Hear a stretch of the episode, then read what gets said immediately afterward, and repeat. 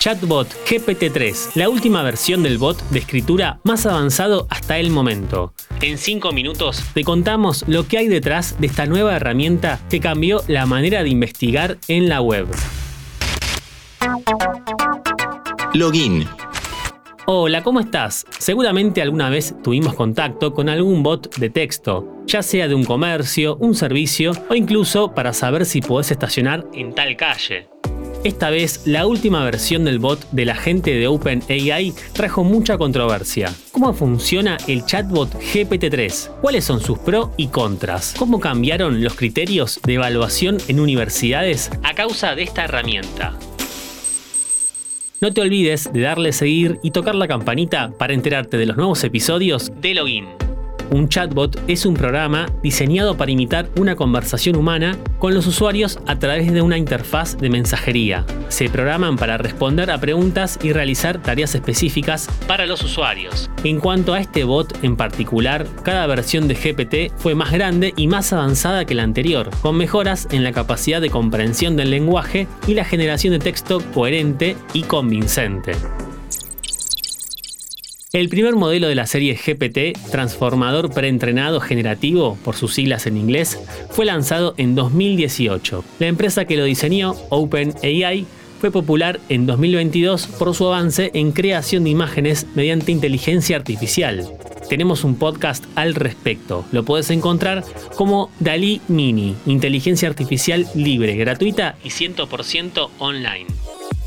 Este chatbot sigue una lógica de pasos para devolvernos un resultado. Primero, tuvo un preentrenamiento. Antes de ser utilizado, GPT-3 se entrena en una gran cantidad de texto en línea. Este proceso permite al modelo comprender y aprender a utilizar el lenguaje humano. Luego viene el input, es decir, la pregunta o solicitud que el usuario ingresa en forma de texto.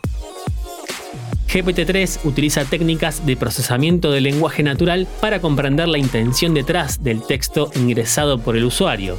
A partir de la comprensión de esa intención, GPT-3 genera una respuesta en forma de texto. Esta se basa en su conocimiento previo adquirido durante el preentrenamiento. Esta información previamente adquirida llega hasta 2021. Por lo tanto, si le preguntas si Messi salió campeón del mundo, te va a decir que hasta la fecha eso no sucedió es importante tener en cuenta que GPT-3 es un modelo generativo, lo que significa que puede generar texto a partir de cero, en lugar de solo responder a preguntas específicas. Como ventaja, este bot puede entrenarse en un corpus de texto específico. Puede ser personalizado para proporcionar respuestas relevantes a una audiencia o industria específicas puede ser integrado en una amplia variedad de aplicaciones y sistemas, lo que significa que es altamente escalable y se puede usar para atender a un gran número de usuarios simultáneamente. Pero, al igual que con cualquier modelo de lenguaje, Chatbot GPT puede estar influenciado por los datos en los que se entrenó, incluyendo cualquier sesgo o desigualdad existentes en estos datos. A pesar de su eficiencia, es posible que a veces proporcione respuestas erróneas o inapropiadas, según el diario británico The Guardian, algunas universidades australianas detectaron alumnos que están empleando chatbots para realizar sus trabajos, como ensayos o incluso exámenes.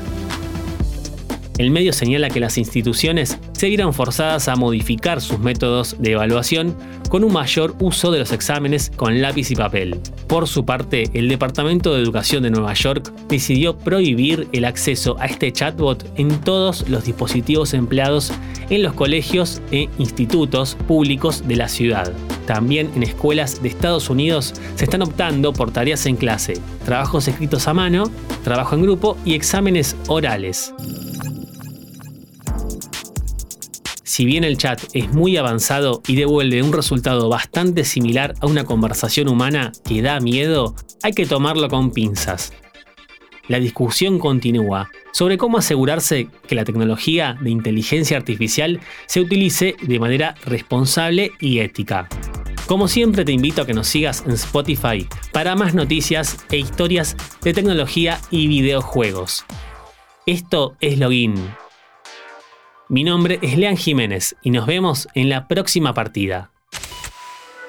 ¿Querés auspiciar en Interés General Podcast?